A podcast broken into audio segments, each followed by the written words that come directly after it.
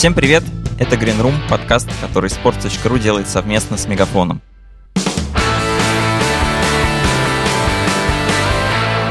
Здесь я, Влад Воронин, шеф-редактор sports.ru и Егор Крицан, директор новых медиа агентства Special One. Каждый раз ты перевираешь мою должность. Директор по медиа и коммуникациям агентства Special One. Но, но это не страшно. Однажды мы придем к пониманию проблемы идеальному. Я научусь, обязательно научусь. Как и две недели назад, мы с Егором э, разговариваем дистанционно, потому что встретиться у нас нет никакой возможности, но надеемся, что когда-нибудь в ближайшем обозримом будущем она у нас появится. Этот выпуск у нас нетрадиционный, мы с Егором будем не вдвоем в этот раз. У нас третий ведущий, это Роман Дворянкин, генеральный директор маркетингового агентства Аккорд Pitch, которое работает в Катаре.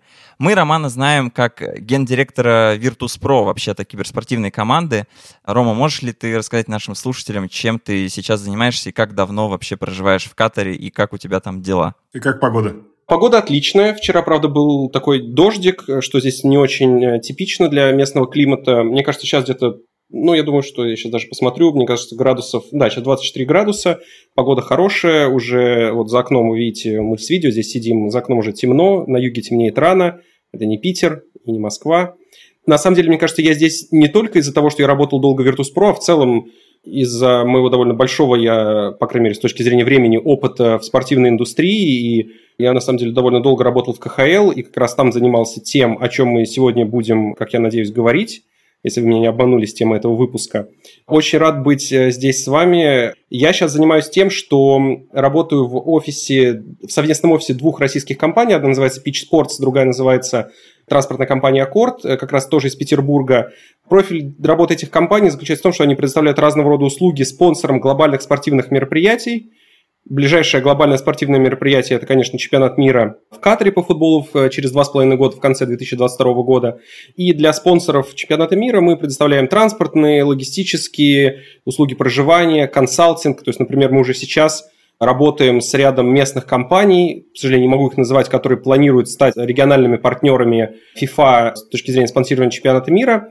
И вот я возглавляю местный офис, приехал сюда в январе, и вот уже несколько месяцев сижу тут. Э, сижу, потому что сейчас тоже карантин, не такой жесткий, как в Москве, но непросто. Ну, если бы мы хотели поговорить про что-то катарское, то мы, конечно, вспомнили про этот прекрасный вид спорта, где роботы, сидя на верблюдах, бегают вдоль трассы, и ястребы, по-моему, или какие-то там птицы, которых они запускают. Я, честно говоря, так и не понял, в чем там спортивный момент. Я несколько раз видел трансляции и видел, как э, арабы за этим наблюдают. Это, в общем, страсть, которой может позавидовать и ну, игровой вид спорта. Но об этом мы тебя расспрашивать не будем. Возможно, к лучшему. Ну, обо всем этом мы поговорим чуть-чуть попозже, пока в традиционном, но сегодня, наверное, экспресс-режиме обсудим, что происходило интересного в спортивном мире за предыдущие две недели. Понятно, что все пытаются каким-то образом осмыслить происходящее и уже накидывают возможные варианты перестроений и вообще пытаются понять, чего будет и со спортом, и с индустрией массовых развлечений. Мое внимание какое-то вот э, помимо всяческих мелких практик, партнерств, коллабораций и так далее, которые сейчас в большом количестве множатся, привлекло то, что Дональд Трамп на прошлой неделе устроил такой э, похожий на наш созвон, э, не знаю уж, зумом он пользовался, скайпом или еще чем-то с комиссионерами всех лиг, и после этого написал очень трогательный твит, обращенный к э, юным бейсболистам со словами о том, что совсем скоро лужайки зазеленеют, и вы снова сможете выйти на них и махнуть своей битой. Но на самом деле понятно, что с Адамом Сильвером и Роджером Гуделом, наверное, не об этом они говорили.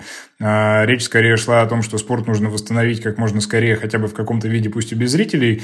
И, собственно, буквально вчера или за пару дней до написал он еще один твит с словами о том, что надоело ему, или даже не твит это было, а где-то он ляпнул, а надоело смотреть записи бейсбольных матчей 14-летней давности. Потом, правда, сказал, что времени у него на это нет, но все равно он об этом сожалеет. Э, можно, конечно, относиться к этому как к своеобразным личным предпочтениям президента США, но правда заключается в том, что действительно американские лиги хотят заставить как можно скорее вернуться, и, наверное, та интенсивность э, поиска решений, которая есть там сейчас, в отношении того, чего может произойти, она превосходит интенсивность во всех других лигах, потому что обсуждаются уже вполне предметно история с тем, что NBA а переедет куда-то на Средний Запад или Средний Восток, в общем, куда-то в середину карты, если на Америку сверху посмотреть, устроит там закрытый кемп и будет практически в режиме нон-стоп доигрывать сезон, лишь бы, лишь бы было что посмотреть по телевизору, и бетинговые компании бы вздохнули, и все остальные тоже почувствовали бы важный такой дуновение свежего ветра и того, что выход из этого кризиса, который для Штатов складывается совершенно катастрофически, на мой вкус,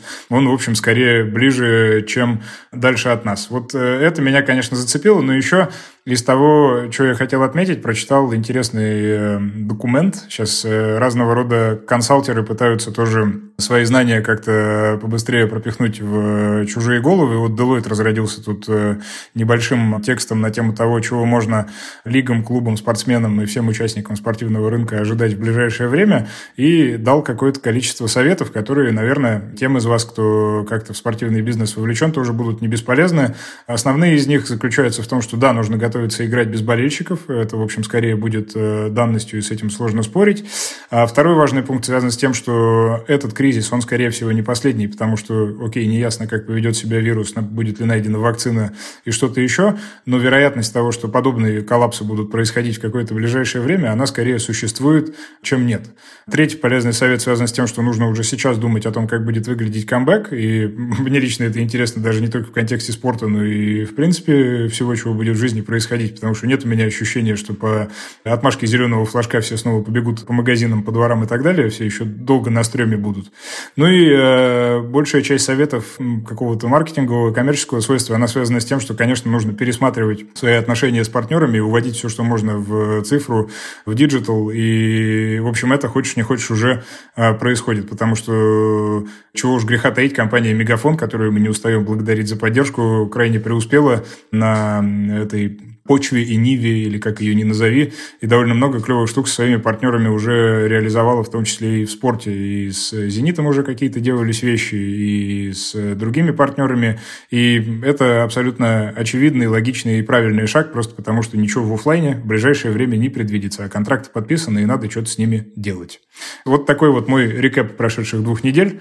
Роман, да, кажется, Влад, непростое дело дождаться окончания мысли Егора Крицана. Я думал, я, меня невозможно остановить, но... Это, это еще моей жены здесь нет, она бы добавила. Э, я просто хотел сказать, что вот э, комментирует вид Трампа, то есть, видимо, ты думаешь, что не из его администрации позвонили Дэйни Уайту, когда запрещали проводить, значит, где-то там в Калифорнии на острове в индейской резервации турнир UFC 249. Видимо, все-таки то есть Трамп-то хочет, я думаю, но, видимо, есть какие-то противодействующие силы. Слушай, я думаю, что водораздел между бейсболом 14-летней давности и мордобоем, который мы могли бы увидеть, он достаточно большой. И мы обсуждали как раз в прошлый раз, что Трамп UFC не чужой человек, но, видимо, ему было просто не до того, и он, может быть, не вмешался в эту ситуацию или еще как-то. Последнее, что я слышал, что там на уровне, по-моему, губернатора Калифорнии это все каким-то образом запрещали.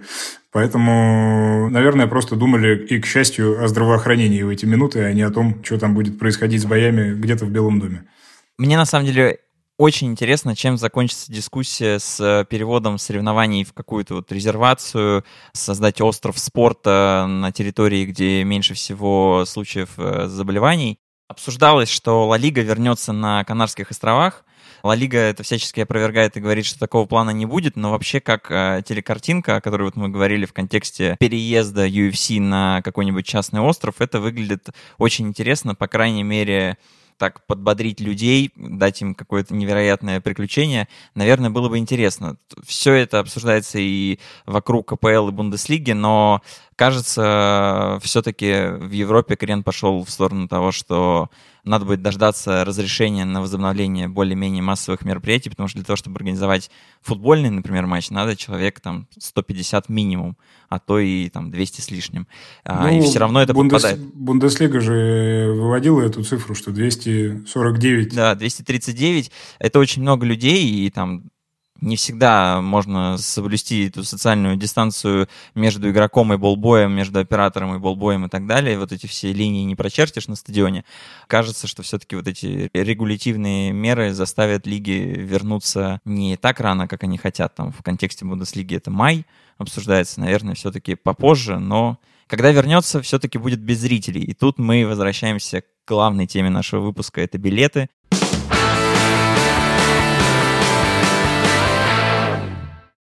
Не вернуть эту часть выручки, эту большую статью доходов э, спорту уже точно в ближайшее время.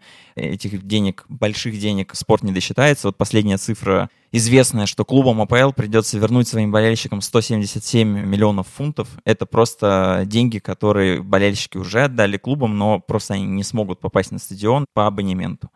В контексте НБА самая распространенная цифра это 500 миллионов долларов. Это чисто билетная выручка, которую клубы недополучат в матчах регулярного чемпионата и плей-офф в сумме. Удар по экономике огромный, но что делать? Нам остается только скучать по тем временам, когда мы могли купить билеты куда-то пойти. И предлагаю Егору и Роме вспомнить первый билет, который они когда-либо купили. Что это был за билет? Может быть, он у вас хранится. У меня не хранится первый билет, но я помню первый осознанный билет, который я купил. Это был для меня в 2005 году. Я пошел на стадион «Локомотив». И в тот день папа работал дома, как это вообще для многих сейчас актуальная ситуация. И я долго пытался вообще его выманить на стадион, он сказал, да, вот сегодня, может быть, поедем. И мы опоздали к началу матча, приехали уже посередине первого тайма, но для меня это было что-то новое, то есть я никогда не был на большом стадионе, помню вот эти глаза огромные, когда просто стадион, который ты всегда видел по телевизору, вдруг для тебя какими-то новыми красками раскрывается.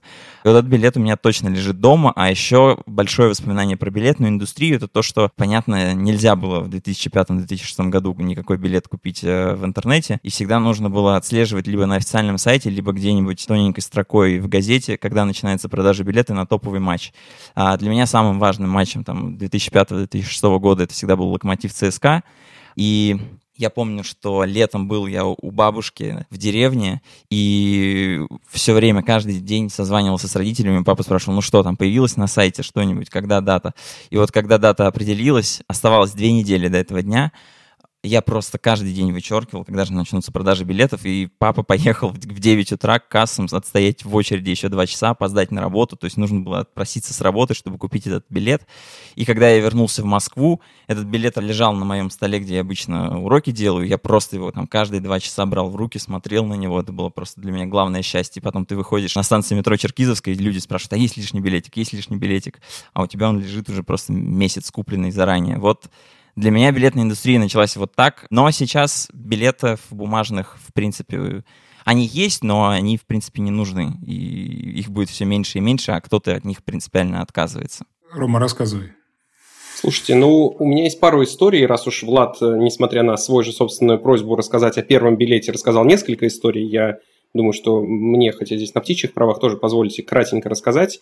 Мне кажется, первое спортивное мероприятие, на котором я был, по московской традиции я был членом, что называется, программы «Зритель». Это были Всемирные юношеские игры 98 года. И мои родители – это предтеча юношеской олимпиады, как она сейчас называется, или молодежная олимпиада, то, что называется Youth Olympics. И я тогда занимался плаванием, я был на соревнованиях по плаванию, билеты мы точно не покупали, но вот были в бассейне спорткомплекса «Олимпийский», и, мне кажется, как-то их там распространяли через школу, э, где я занимался на метро Семеновская. Если говорить про, наверное, футбол, то первый раз я попал на футбол в 2005 году. Любил смотреть футбол, но никогда туда не ходил. И я как-то прибился к э, группе болельщиков э, футбольного клуба «Спартак» и поехал на стадион Лужники. Играл «Спартак» с Раменским «Сатурном». Это, по-моему, была весна, там, конец 2005 начало 2006 года. Начало сезона, либо конец сезона – и это, конечно, был реально интересный опыт, но я, наверное, расскажу про билеты другую историю. В 2008 году я работал в компании Adidas, и в Москве был финал Лиги Чемпионов, и так получилось, что я в Adidas тогда отвечал за спортивный маркетинг. Короче, у меня оказалось довольно много билетов на этот матч, и в том числе в какой-то момент у меня оказались лишние билеты, и я мне тогда был 21 год, и я, значит, спрашиваю там своих, ну, тогда в WhatsApp нельзя было отправить сообщение, в общем, я, по-моему, позвонил или смс отправил коллегам, по-моему, из немецкой штаб-квартиры или каким-то местным, говорю, ребят, у меня, типа, осталось там 8 билетов, а они просто появились, ну, буквально там за 40 минут до игры, поэтому там нереально было, чтобы какие-то там друзья, знакомые приехали, потому что мне надо было быть внутри в чаше стадиона. Я понял, что с ними надо что-то делать. Они говорят, ну, раздай их кому-то. Я думаю, ну я же не буду раздавать. Короче, я нашел каких-то спекулянтов, продал им эти билеты, что-то на этом заработал где-то, ну, их надо было просто раздать, ну, натурально отдать. В общем, я что-то скроил на этом где-то 1015 рублей, ну, потому что их, ну, это было в формате, а это были самые там какие-то простые билеты, поэтому задорого не получилось, уже там было начало матча почти. И, и я такой думаю, ну все, я сейчас там прикарманил себе пятнашечку, сегодня это. И буквально пару дней спустя я ехал на эскалаторе метро, по-моему, э, Смоленская, синие ветки, и у меня лежал в рюкзаке кошелек, и у меня был растек. Короче, меня вытащили кошелек, в котором лежало 13 из этих 15 тысяч рублей, и с тех пор я подумал, что это знак, и не стоит спекулировать на билетах, даже если ты благодаря служебному положению имеешь к ним доступ. Навар 2000 все равно присутствовал. Э, ну. Поэтому история скорее с хорошим концом. Слушайте, ну я в пику вам, конечно, не расскажу никаких историй такого же контекста, просто потому что это вы, столичная московская молодежь, а я вырос в городе Кемерово, где развлечений спортивного толка было существенно меньше, и выбор сводился примерно к двум видам спорта. Поэтому я предположу, что первый билет я покупал наверное, где-то на матч уровня Кузбасс, Кемерово, Селинга, Улан-Удэ, вторая лига Зона Восток, э, год так 96-97, хотя, скорее всего, мы заходили как дети бесплатно. Но у меня есть история про билет уже из более взрослой, хотя не очень взрослой жизни. Она уже связана с Петербургом и «Зенитом», когда в 2007 году «Зенит» в Раменском э, выиграл, и было через несколько часов после окончания празднования на Петровском, когда весь город тут просто на ушах стоял. Я учился тогда на факультете журналистики, это довольно недалеко от Петровского, первая линия Васильевского острова. И мы где-то там смотрели этот матч, и потом как-то это все отметили в э, каком-то грузинском заведении. В общем, нам было классно, мы были все такие молодые и веселые. И мы пошли на стадион. У нас на четверых был один билет и одна аккредитация, потому что один из нас уже умел тогда работать спортивным журналистом. И мы уже вынашивали план, как мы будем играть вот в «Волка, козу и капусту», то есть один зайдет по билету, вынесет аккредитацию и так далее. И тут где-то на Тучковом мосту мы идем, ну, веселые, там все празднуют, вокруг дороги перекрыли. Ко мне подходит мужик, говорит, на стадион идешь? Я говорю, на стадион. Он говорит, билет есть? Я говорю, да нет, конечно. Он достает билет, отдает мне, говорит, ну, сегодня твой счастливый день. И вот так я попал на это празднование, и, собственно, увидел своими глазами, как э, Валентина Ивановна Матвиенко и Сергей Шнуров стоят на одной сцене, и билет этот до сих пор э, у меня сохранился, как, конечно, фантастическое воспоминание об одном из лучших дней в новейшей истории Санкт-Петербурга. Но бумажные билеты, я соглашусь, они, конечно, отходят куда-то в прошлое, хотя до сих пор я человек, который до сих пор читает иногда журналы, газеты и, в общем, не против бумагу в руках подержать.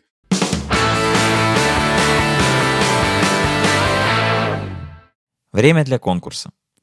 Мы и наш партнер Мегафон продолжаем выступать за то, чтобы вы постоянно сидели дома, но при этом проводили время одновременно с пользой и удовольствием.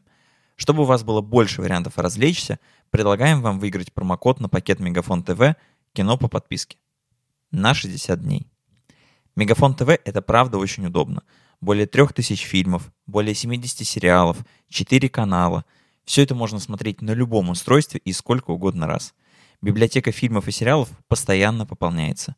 Есть и блокбастеры, и мелодрамы, и комедии, и даже спортивные ленты, если вы тоже соскучились по спортивным героям.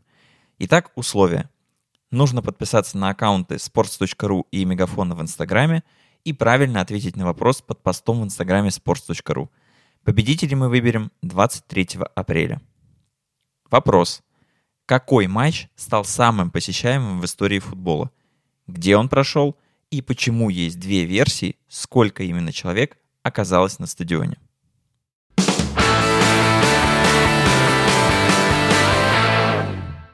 Я, когда готовился к этому подкасту, наткнулся на материал, э, научную статью про продажи билетов и бумажных, и уже в онлайне, датированную апрелем 2004 года. И, конечно, она была про американские реалии.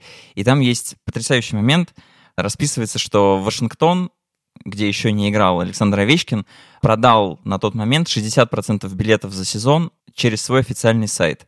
И там есть такое скромное предположение, что, ну, наверное, в ближайшем будущем вообще большинство билетов так все-таки будет продаваться. И я как-то это спроецировал на российские реалии, и кажется, что то, что писали в 2004 году в США, перекладывается, ну, примерно на 2020 в России, потому что, наверное, примерно такая доля у многих клубов присутствует и сейчас. Там примерно 60% билетов продается в онлайне, а у некоторых даже и меньше, если смотреть на отчет Pricewaterhouse за 2017-2018 год, то примерно там 45-50% билетов продается через официальные сайты, ну еще даже не у всех клубов к тому моменту была опция такой билет купить. Но у многих клубов топовых, естественно, там 4-5 в премьер-лиге есть возможность купить абонемент, и он вшивается прямо в приложение, можно его положить и сканировать код. И через такой канал многие команды получают примерно половину своей абонементной выручки. Вот, например, точно известно, что «Зенит» так получил процентов 60 своих абонементных денег, и это, конечно, для человека удобно, потому что просто не нужно а, нигде, вот как я рассказывал про папу, отпрашиваться с работы, стоять в очереди. Ты просто все получил себе в телефон и довольный идешь на спортивное мероприятие. Единственное, наверное, его как память нигде не оставишь, потому что он может лежать только где-то в какой-то склад карточек в приложении кошельковом. У меня так, вот, например, билет на Лигу чемпионов один хранится, и вот э, его оттуда можно только удалить, и все. Но как память на всю жизнь он точно не останется, но, наверное, это и не нужно. Как-то вот в этой эпохе такие предложения уже не особенно актуальны. Но на самом деле, как такового конфликта бумажного билета и digital билета уже не существует, просто потому что, даже если мы посмотрим на Евро 2020, который, как мы знаем, этим летом не пройдет, но перенесен на лето 2021 года, полностью отказался от бумажных билетов. Чтобы пройти на стадион, вам в любом случае понадобится смартфон, на который установлено приложение турнира, где, собственно, и лежит билет. Рома, давай у тебя спрошу, как ты относишься к этой истории? Это хорошо, это шаг вперед, или стоит пожалеть? Слушай, я отношусь к этому. Во-первых, я узнал об этом немножко случайно, когда прошлым летом я, собственно, подавал заявку на покупку билетов, я не выиграл в лотерею, и потом я сидел в конце августа в Шанхае на чемпионате мира по Доте 2, и мне приходит письмо от УЕФА, что, мол, типа, кто-то, кто выиграл, не смог выкупить билет, поэтому у вас есть второй шанс и нажмите здесь сейчас, чтобы встать в электронную очередь. Я встал в электронную очередь, просидел в ней полтора часа, в итоге купил два билета на финал Евро. Очень жалко, что туда летом не поеду. И вот ровно в этот момент мне пришло, когда подтверждение, там было сказано о том, что не будет бумажных билетов, будут только электронные. Слушай, мне кажется, что это абсолютно нормальная вещь. Проникновение смартфонов уже достаточно для того, чтобы эту функцию внедрять безболезненно. Плюс известно, что там, для особых там, категорий граждан, которые по каким-то причинам там, не могут воспользоваться смартфоном, будет возможность все-таки пройти на стадион. Но мне кажется, это очень крутая штука, и она на самом деле очень экономически эффективна, потому что тебе не надо заморачиваться с рассылкой. Причем это же не просто рассылка по почте, тебе надо обязательно отправлять курьерской службой с верификацией получателя. То есть это снижает очень много накладных расходов. И если мы возьмем, ну, скажем так, не стендалон турнир, а футбольный там клуб, например, или что-то еще, где много матчей, это на самом деле очень хорошая, правильная история – и ты можешь весь арбитраж с тем, что у тебя что-то там не прошло, не получил, свести в электронные форматы. Прекрасная история, особенно если отбросить вот эти сантименты по поводу того, что у тебя не будет маленькой бумажки. Ну, всегда можно купить пиво в э, спонсорском стаканчике, как э, на чемпионате мира в России. Все мы помним эти пирамиды из пивных стаканов от известного спонсора.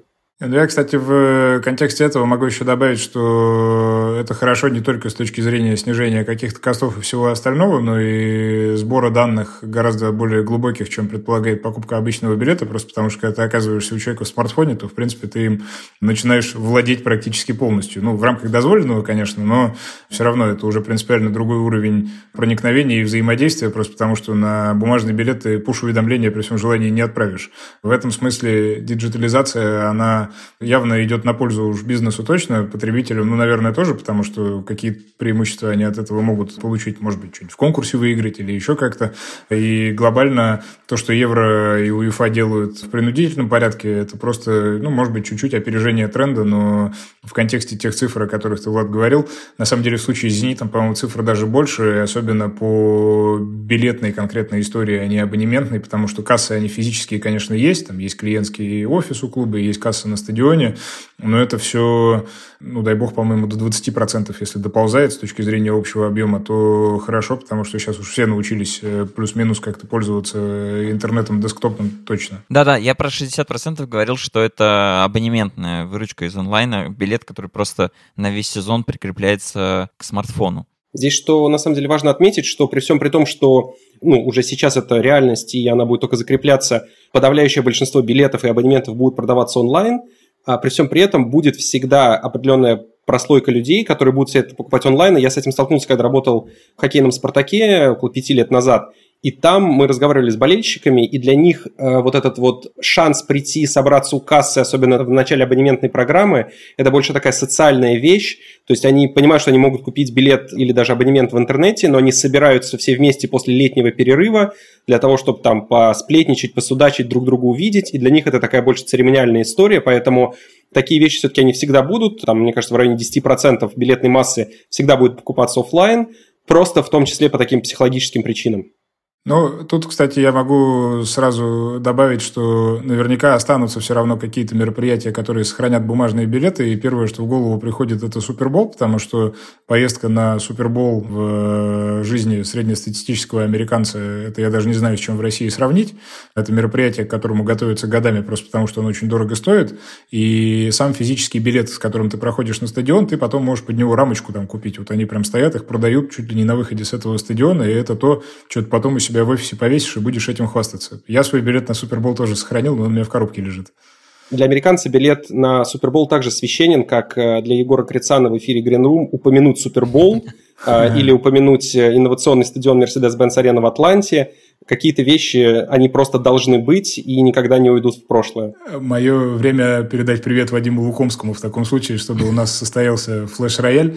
Но я думаю, что не только Супербол, это же все, в принципе, в американском контексте, опять же, мэчится сейчас новое слово будет с огромным рынком меморабилии, которая в бейсболе преимущественно существует и оттуда пошла. И вот это вот желание напилить на сувениры примерно все, к чему бейсболисты прикасались, может быть, посмотрели или даже там рядом постояли, это отдельная индустрия, в которой есть там свои абсолютные лидеры. Мы, может быть, как-нибудь до этого доберемся и отдельным выпуском про это расскажем. И билеты, а уж билеты с автографами. Хо-хо. Тут многие иконы, я бы сказал, подвинутся на пути к тому, чтобы на стене оказаться. Рома, кстати, вспомнил про Атланту. Я, конечно, не могу не сказать про изумительную доставку абонементов от местной Атланты из МЛС потому что абонемент приходит вместе с таким золотым гвоздем. гвоздем. Да, это отсылка к э, железнодорожной традиции. Последний гвоздь, который вбивается в построенную уже железную дорогу, как церемония открытия просто. А мы знаем связь Атланты, железных дорог и даже стадиона и всей этой традиции с гвоздем. А еще туда же в эту коробочку укладут э, четыре золотые монеты, которые можно использовать на разные приятные штуки, как бесплатный мерч, флаг, отдать свой билет, если вдруг э, по какой-то причине ты не можешь прийти на матч, чтобы этот билет билет не пропал, а достался детям, а, пенсионерам и так далее, кто в этом нуждается и, может быть, сам не всегда может себе позволить билет. И тут как раз а, логично сказать, что если для, раньше для нас проход на стадион делился на билеты и абонементы, просто таких два огромных сегмента, которые давно существуют в спорте и которые базово определяли бизнес-модель команд, то теперь эта модель уходит в прошлое, очевидно, потому что мы привыкли повсеместно к подписной модели, и она точно так же зашла в спорт и даже на рынок билетов. И это там реальность не только многих сегментов американского спорта, даже в европейском футболе и, как неожиданно, в Скандинавии есть такой пример, Копенгаген, довольно симпатично, кстати, развивающийся клуб, который играет даже на стадионе с крышей, что позитивно, конечно, влияет, как мы знаем, в том числе по примеру «Зенита». Вот у Копенгагена есть такая подписная модель, и практически 35% всех билетов он по ней отдает. В принципе, просто человеку не нужно брать на себя обязательства на весь год, он просто в комфортном режиме отдает, там, допустим, 12, 14, 15 евро в зависимости от категории билета каждый месяц и знает, что вот если у него есть время на протяжении этого месяца, он точно придет на стадион, он отдаст эти 12 евро. Нет, он просто нажмет на кнопочку в приложении, и эти деньги с него не спишутся, он никому ничего не должен. И в том числе это удобно клубу, потому что процент людей, которые приходят, гораздо выше по такой модели, потому что среди владельцев абонементов стабильно 10% не приходят. Это вот цифры от Копенгагена. А здесь такой процент по подписной модели всего 3. Есть люди, когда рассчитывают на маленький промежуток времени, гораздо спокойнее, ответственнее подходят к приходу на стадион. Ну, если говорить о подписной или не о подписной модели, и обо всех вот этих распределениях билетов уже по конкретным болельщикам, то здесь есть изобретение. Ну, вот из американской практики, допустим, по-моему, не сильно доехавшая пока до Европы и России история, она связана с тем, что есть некоторое количество клубов, по-моему, то ли Миннесота этим занималась, я не помню, в NBA или в НХЛ, когда они весь массив билетов, который у них возникал на тот или иной матч, просто сгружали за какой-то фикс условному агентству, и дальше уже агентство мучилось с этими билетами, распределяло их, а клуб получал тот гарантированный доход, на который он, в общем и целом, рассчитывал. И учитывая объем, э, легальность в первую очередь вторичного рынка билетов, который есть в Соединенных Штатах и пока только возникает в других местах, это выглядит достаточно интересной моделью в первую очередь с точки зрения клубов. Но о вторичном рынке мы, наверное, отдельно как-то обособленно должны поговорить, потому что это, в принципе, самый важный водораздел, который вообще существует между европейской и американской моделями похода на стадион. Я, наверное, от себя добавлю, переходя к этой теме, у меня был опыт э, визита и как туриста матчей э, американских лиг, и как туриста матчей там, английской премьер-лиги. Я могу сказать, что это реально ощущение каменного века и какого-то хай-тека, потому что там, условно, ты в случае с Америкой, ты натурально заходишь там на сайт, э, я вот в конце 2016 года был, условно, на Boston Celtics, я просто купил, я просто фильтранулся на их официальном сайте, куда был интегрирован модуль Ticketmaster а, я просто спокойно выбрал поставил диапазон комфортной цены для себя, поставил галочку, что я хочу наилучший обзор за эти деньги. Он мне подобрал прекрасный билет. Он был помечен как э, authorized resold ticket, то есть человек его просто продавал, потому что сам не смог пойти. Это было супер удобно. Я несколько раз еще делал примерно то же самое там на хоккее. И один раз это делал на выставочном матче Ливерпуля прошлым летом на стадионе Янкис. Соответственно, в Англии, когда тебе нужно попасть на матч, на который у тебя нет билетов, ну, то есть на который нет официальных билетов, ты тоже пользуешься этим реселлом, но этот ресел работает в формате того, что ты звонишь какому-то знакомому болельщику Ливерпуля, у которого есть другой знакомый, который не сможет пойти на матч, и вы как-то через три телефона друг с другом соединяетесь. Как правило, это еще пенсионер, поэтому ему неудобно в WhatsApp, и в итоге получается тот же самый ресел, потому что ты, конечно, ему даешь деньги, но там настолько большое пространство для вот оптимизации этих уже временных издержек, да, для диджитализации процесса, что, ну, неудивительно, что сейчас многие американские сервисы заходят в Англию, потому что там большой билетный вал, но при этом очень каменный такой век в плане проникновения таких технологий и, возможно, это, кстати, связано с законодательной базой. Егор, э, ты знаешь что-нибудь об этом, ну, вот в плане ресела и так далее? Я знаю, что это, конечно, связано с разницей в работе с персональными данными и контролем за, как это правильно обозвать-то, идентификацией всех э, присутствующих на стадионе, потому что в Англии, понятно, это все происходит еще от Маргарет Тэтчер и всех вот этих вот исторических вещей. В России сейчас нет-нет, да мелькнет э, аббревиатурой под названием Fan ID, которая до нас скорее дойдет, чем нет. Там даже легальная модель приобретения билета у клуба, она завязана на то, что ты сначала должен в большинстве случаев купить членство, а уже затем, будучи членом, на основании этого встать в очередь и, может быть, каким-то образом получить свой билет, отстояв вместе с тысячей китайцев и пойти на Ултрафорд или куда ты хочешь пойти.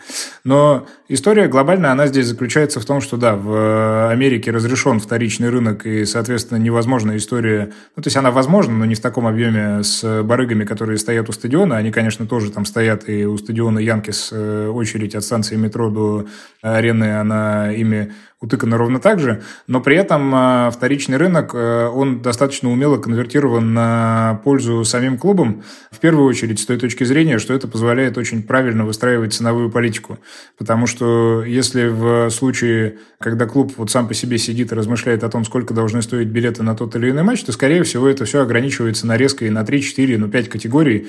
В России, как правило, там в футболе и хоккее это условные три категории. Какая-то супер премиальная дерби Спартак-ЦСКА, какая какая-то чуть-чуть пониже и совсем плохое, на что, скорее всего, люди не пойдут. В случае американском, ну, 2-3 основных игрока, StubHub, Ticketmaster, SeatGeek и еще какое-то количество других платформ, они позволяют клубам в режиме реального времени отслеживать динамику спроса на те или иные билеты, и в зависимости от этого также динамически, если не на тот же самый матч, то на какие-то предстоящие матчи, учитывая, понятно, и кучу других факторов, это ценообразование варьировать и свои доходы максимизировать, с одной стороны, а с другой стороны, не допускать ситуации, когда стадион остается пустым, просто потому что это в равной степени важно для картинки и общего ощущения. Хотя стадионы пустыми все равно иногда бывают, уж в Нью-Йорке э, большей частью они не заполнены до отказа точно.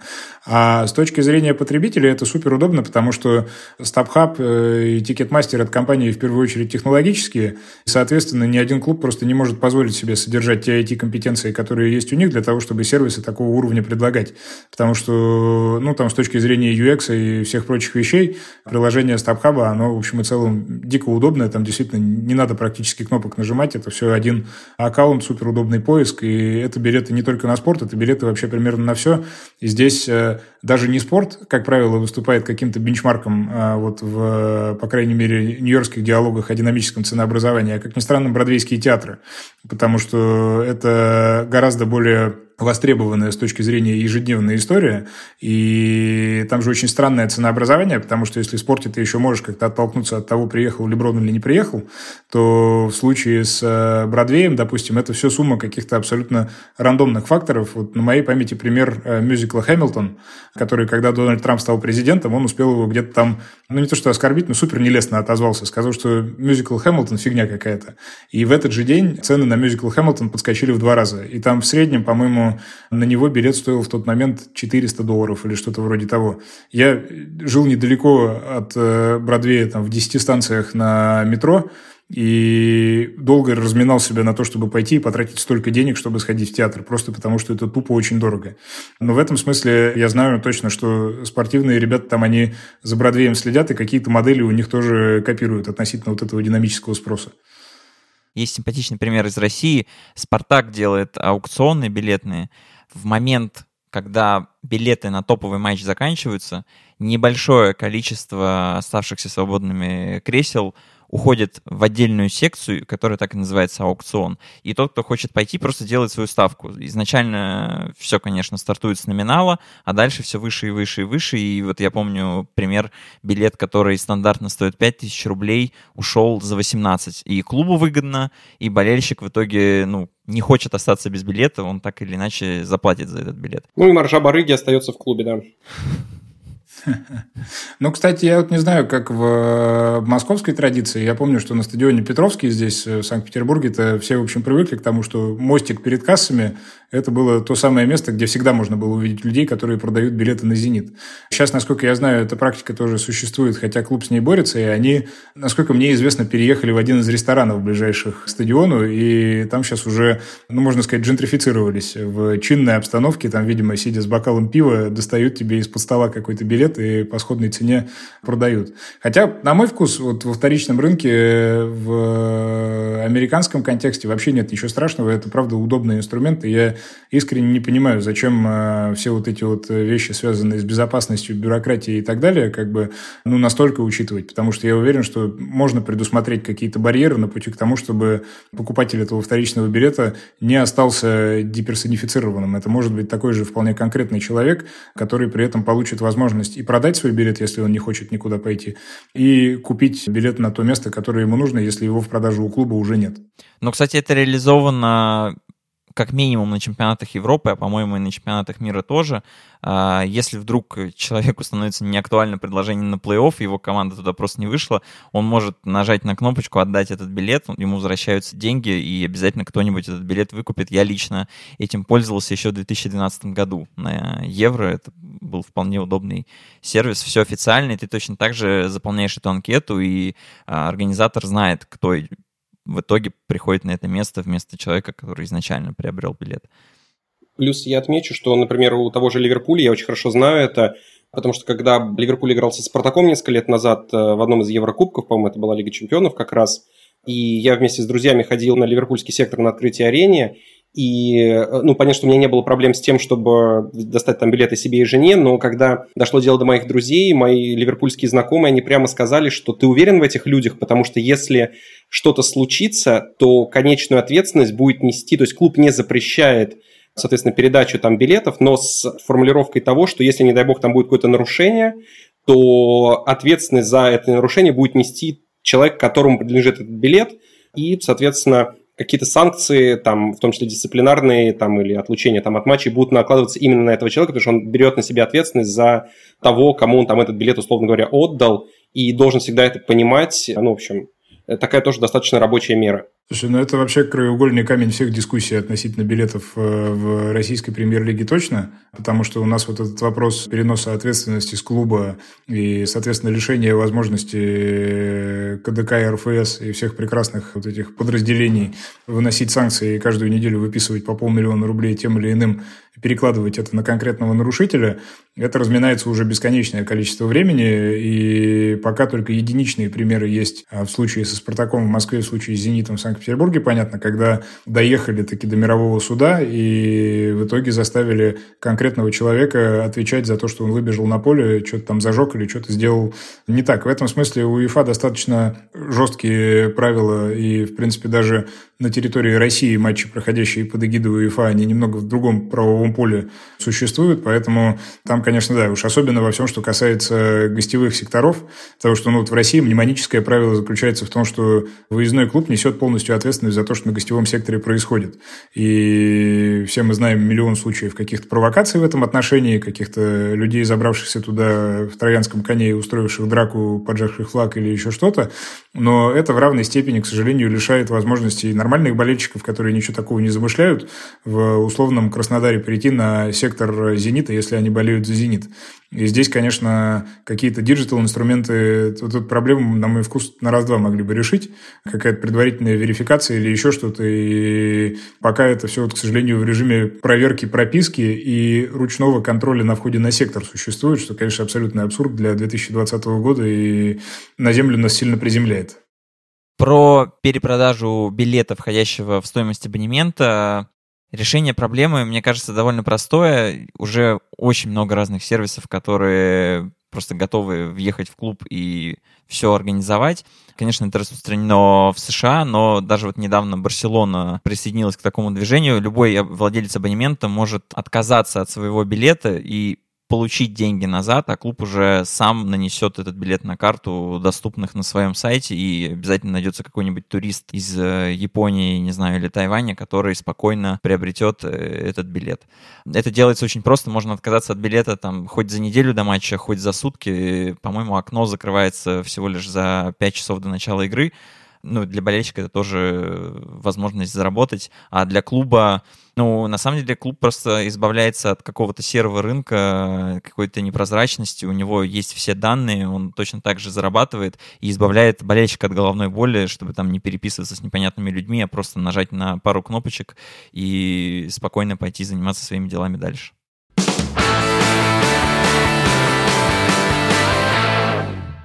Егор, слушай, кстати, хотел тебе задать такой вопрос. Э, тебе же как, э, наверное, лучше всех среди нас, из наших слушателей, известна история с блэкаутами в НФЛ, да, когда матчи могут снять с показа на национальном телевидении, если не продано достаточное количество билетов, да, и, ну, ты знаешь эту историю. Ну, я знаю про практику блокаутов и применительно к конкретным DMA, когда это внутри происходит э, какой-то территории, просто для того, чтобы, да, заставлять людей идти на стадионы. И, конечно, в английском контексте, который, ну, мы уже с Владом обсуждали, это в одном из выпусков какая-то такая херитажная э, штука, доехавшая до нашего времени, когда есть часы, в которые нельзя, наоборот, показывать футбол по телевизору. Так, мой вопрос, как в американских лигах поддерживается этот тонкий баланс между тем, чтобы с одной стороны нагнать побольше людей, чтобы у тебя не было блэкаута, да, чтобы тебя показали, да, и ты там получил дополнительные деньги там э, от, ну, в том числе там от спонсоров, за счет того, что ты чаще показываешься на более широкую аудиторию в, там, по телевидению, неважно, национальном или телевидении штата и, соответственно, между тем, чтобы не уронить стоимость и ценность продукта и не начинать, ну, грубо говоря, раздавать билеты так, как сейчас раздают подписку ОККО, то есть на каждом чеке в банкомате Сбербанка у тебя ну, то есть, понимаешь, да, как они соблюдают баланс между ценностью продукта и желанием нагнать побольше народу? Слушай, ну это супер классный вопрос и отличный пример. Я не могу здесь рассуждать на уровне какого-то вот совсем прикладного решения и конкретного кейса, но я точно знаю, что это вопрос э, глубокого, очень динамического и такого супер как бы флексибл подхода к каждому конкретному случаю. Тут надо учитывать, что решение о походе на стадион большинством американских зрителей, оно принимается немного, наверное, не так, как оно принимается там в Москве, Санкт-Петербурге, Петербурге или где бы то ни было, просто потому что, а, на стадион ходят, как правило, ну, не все, но это значительная часть семейный досуг, да, то есть э, там же стандартные все расчеты относительно доходов, они исходят из э, компании «Два взрослых, два ребенка» и так далее, и каких-то больших групп. Ну, я бы сказал, что здесь, наверное, сложно чем-то вот таким вот ручным завлечь, как бы, когда ты понимаешь, что делает труба, ну, то есть ты там каких-то активностей или еще чего-то наеришь. Но, с другой стороны, я не думаю, что это такая уж глобальная проблема, с которой все сталкиваются супер регулярно, потому что она может быть актуальна только для каких-то не очень успешных или как их ни назови спортивных клубов, потому что, как правило, такой сложности нет. Если мы говорим о ну, НФЛ, наверное, не очень релевантный пример. У них там у всех все плюс-минус хорошо, за исключением отдельных клубов в отдельные годы. Но все равно поход на стадион, он же не предполагает, что ты пришел за 20 минут, посидел на игре и свалил с нее. Это, по сути, experience на целый день, когда ты приезжаешь, на грузовичке высаживаешься на парковке, там жаришь сосиски. Не знаю, что все так делают, ну, как бы стандартная модель, она примерно такая.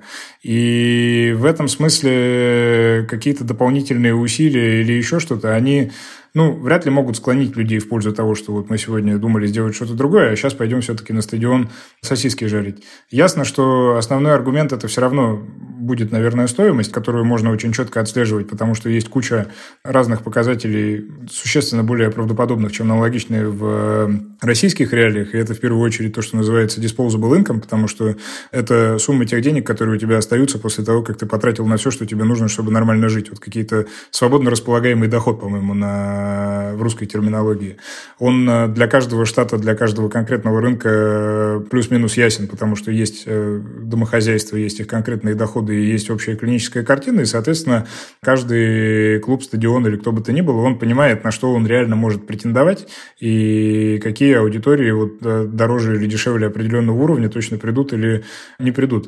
Я понимаю, что я очень общее отвечаю, и это все скорее набор каких-то фактов да, слушай, этой проблемы. Не, мне кажется, главный вывод, что данные и динамическое ценообразование помогают решать, скажем так, на высоком уровне в плане подхода позволяют решать такие проблемы.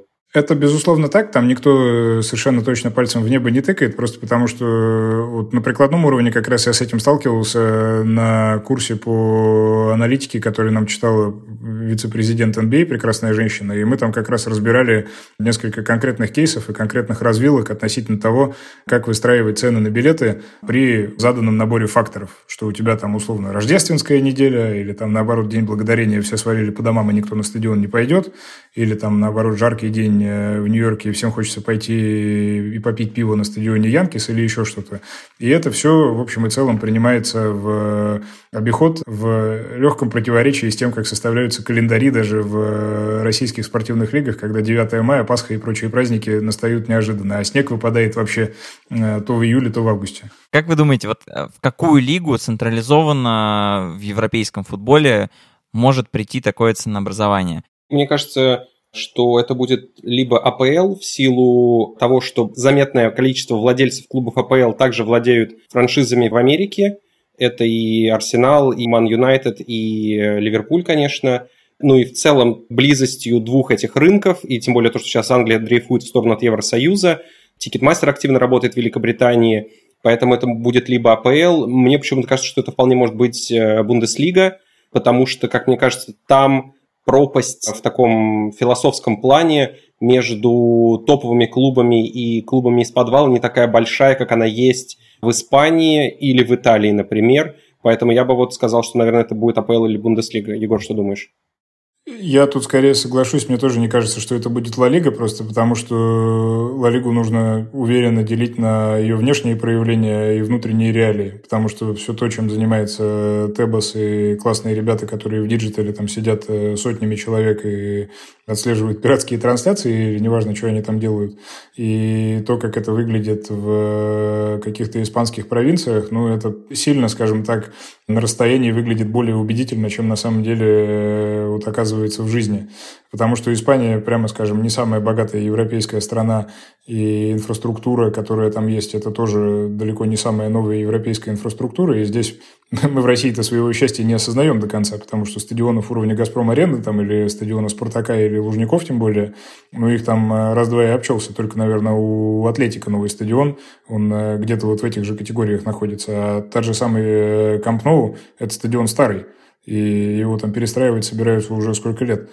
Поэтому маловероятно, что это в каком-то виде там случится. В Бундеслиге я думаю, что это более вероятно просто потому, что эта лига с точки зрения своего развития бизнеса, так скажем, наверное, наиболее близка к тому, что происходит в Штатах, и многие практики они оттуда тащат, а более того, много чего и сами изобретают, и в целом они может быть, не выглядят уже в этом случае на расстоянии какими-то такими продвинутыми, но по факту у них там все в большом порядке и очень справедливый аргумент относительно того, что э, дистанция между Баварией и условным Аугсбургом, там, или я не знаю, кто сейчас в подвале таблицы находится, она не настолько критична, просто потому что как раз инфраструктурно вся страна э, достаточно выровненная. То есть понятно, что есть там зажиточный юг и чуть более бедный север, но это не, не небо и земля. А, серия А, наверное, тоже в меньшей степени, тоже потому что не самая богатая страна и тоже не та инфраструктура. И серия А, в принципе, организационно пока, мне кажется, не очень понимает, что с собой делать глобально-то. То есть у них играет Роналду, как бы, а что толку? Они не сделали так, чтобы это все вращалось не только вокруг Ювентуса, Интера и Милана с Ромой, а там, по большому счету, очень большая дистанция между лидерами и не лидерами. Может быть, кто-то из э, более мелких чемпионатов, потому что есть какие-то приятные такие прошаренные турниры, которые хорошо себя чувствуют. Не знаю, мне там э, голландский чемпионат или даже польский абсолютно, может быть, нерелевантный пример, который не всплывет.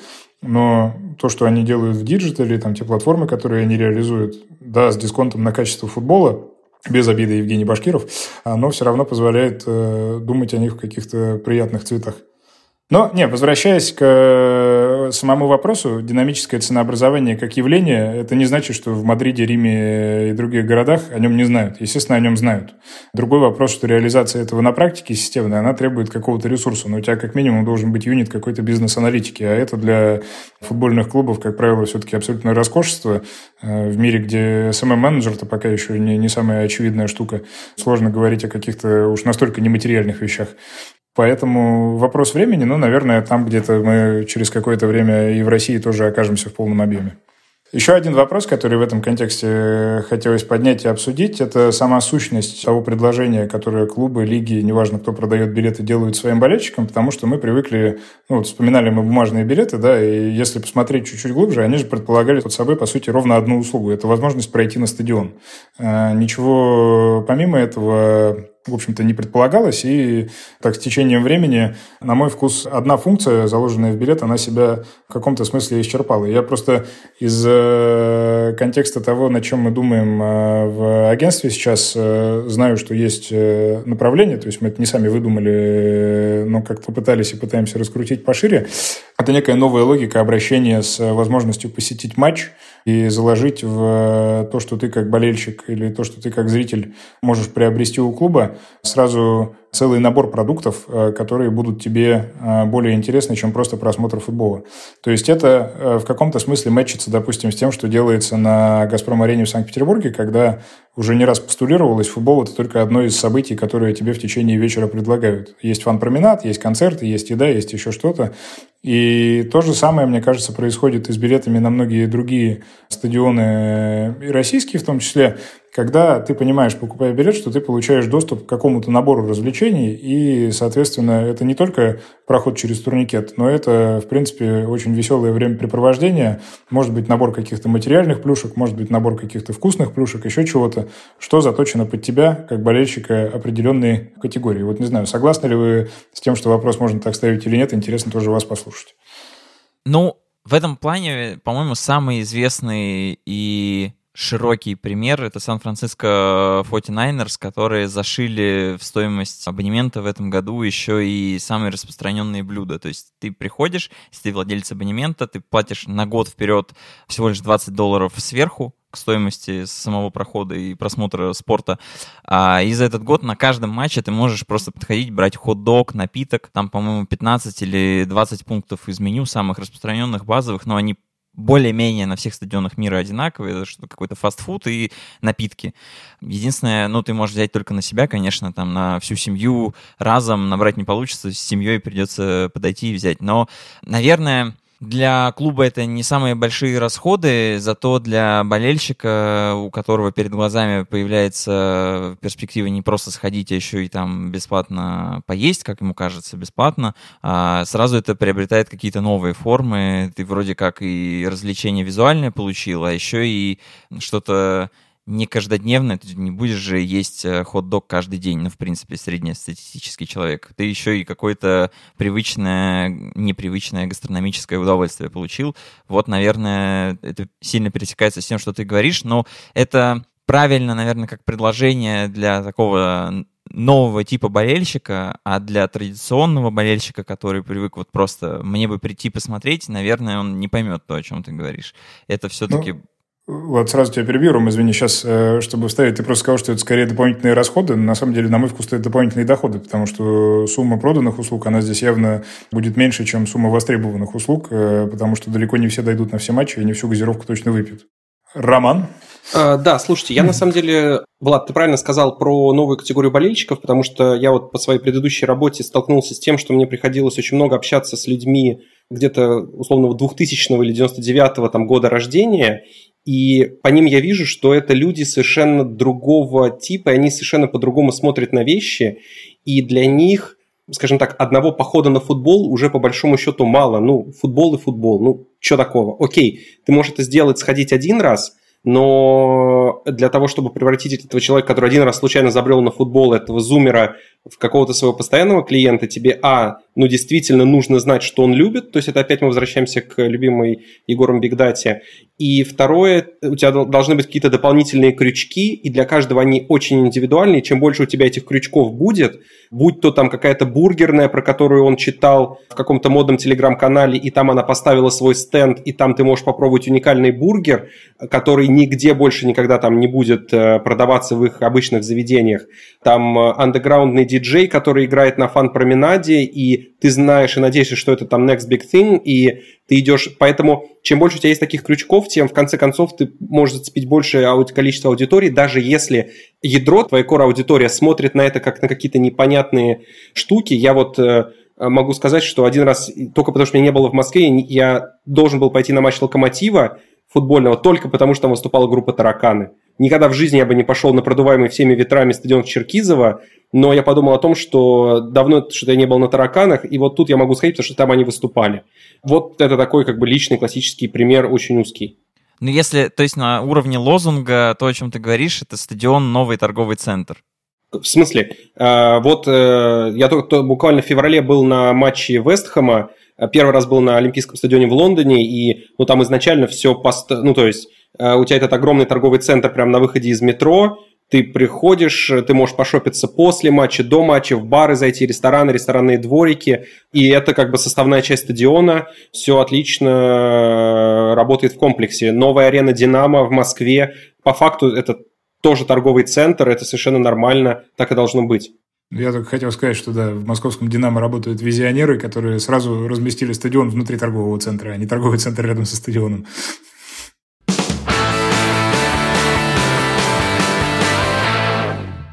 А теперь рубрика «Самый быстрый», которую мы с Егором представляем совместно с нашим партнером компанией «Мегафон». В этой рубрике мы рассказываем о тех, кто работает быстро, но всегда качественно и стабильно, как «Мегафон», у которого самый быстрый мобильный интернет – и самое широкое покрытие по всей стране. Сегодня мы расскажем про максимально быструю продажу билетов за последнее время. В футболе самый быстрый результат последних пары лет был достигнут мадридским Реалом. Это случилось весной 2018 -го. Билеты на домашний матч Лиги Чемпионов против Ювентуса разлетелись всего за 8 минут. Но есть и спортивные бренды, билеты на встречу с которыми раскупают еще быстрее. Три минуты. Ровно столько понадобилось UFC летом того же 2018 чтобы продать все билеты на бой между Конором Макгрегором и Хабибом Нурмагомедовым. Желающих не отпугнула даже стоимость от 205 до 2500 долларов. Еще раз, всего 3 минуты, чтобы продать 20 тысяч билетов в Лас-Вегасе. Сервис не упал, не сломался и никого не подвел. Вы знаете, что надо делать, если хотите такой же ответственной и быстрой работы в интернете. Оформляйте сим-карту Мегафона и получайте самый быстрый мобильный интернет по всей стране. Все о тарифах Мегафона можно узнать по ссылке в описании.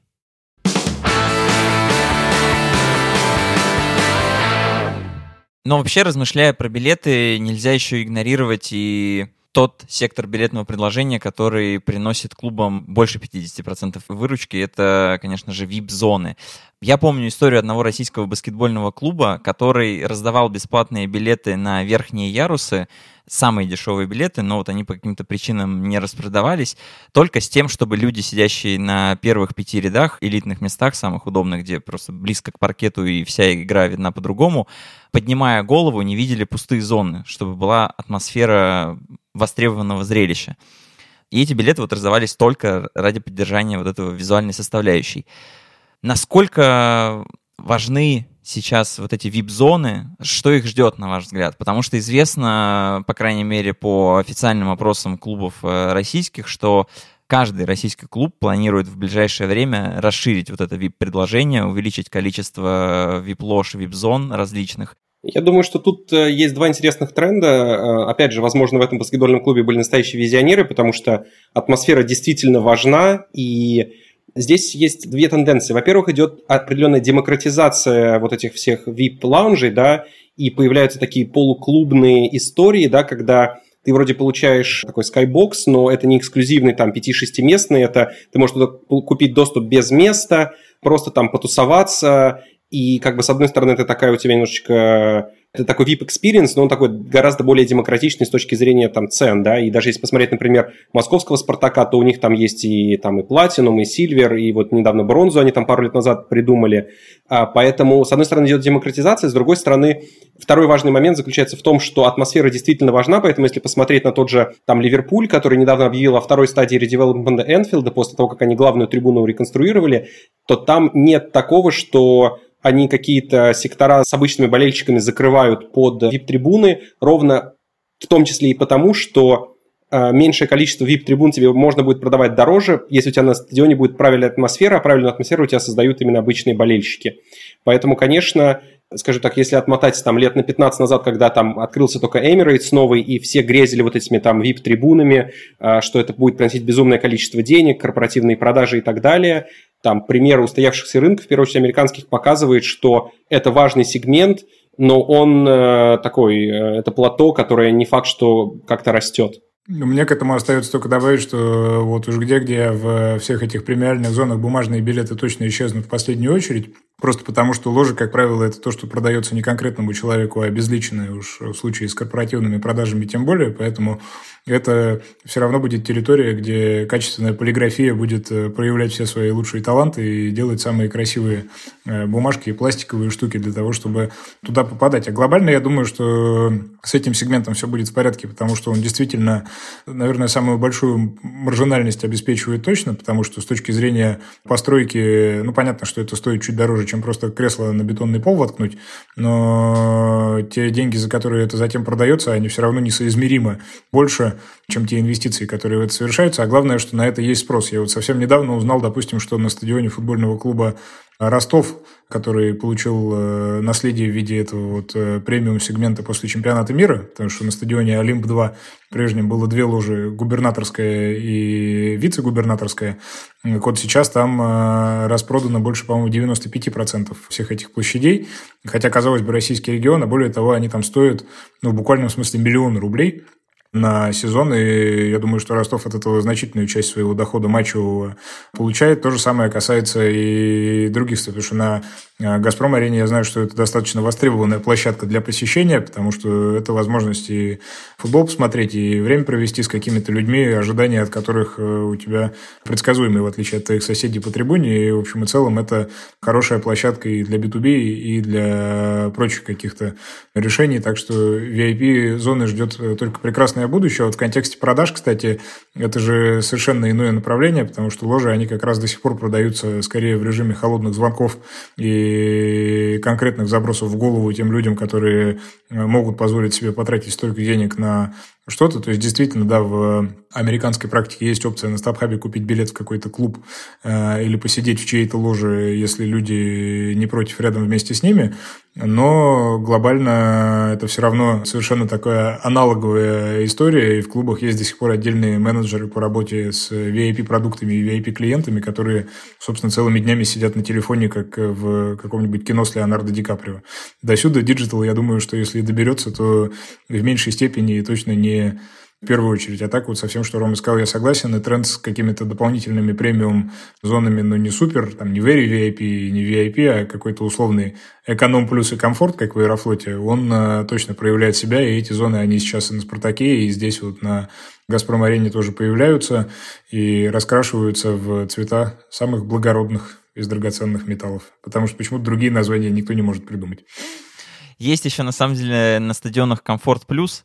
Это так называемые туннельные клубы, когда ты вроде бы сидишь на очень удобном месте, но не самом роскошном, не, не посередине вот это, а все-таки пониже. И при этом видишь футболистов, которые либо выходят на поле, либо уходят с поля в раздевалку. Там можешь как-то их подбодрить, э, помахать им рукой. Это есть даже у Тоттенхэма на новом стадионе, но я недавно узнал э, историю перерождения, возрождения Мальорки.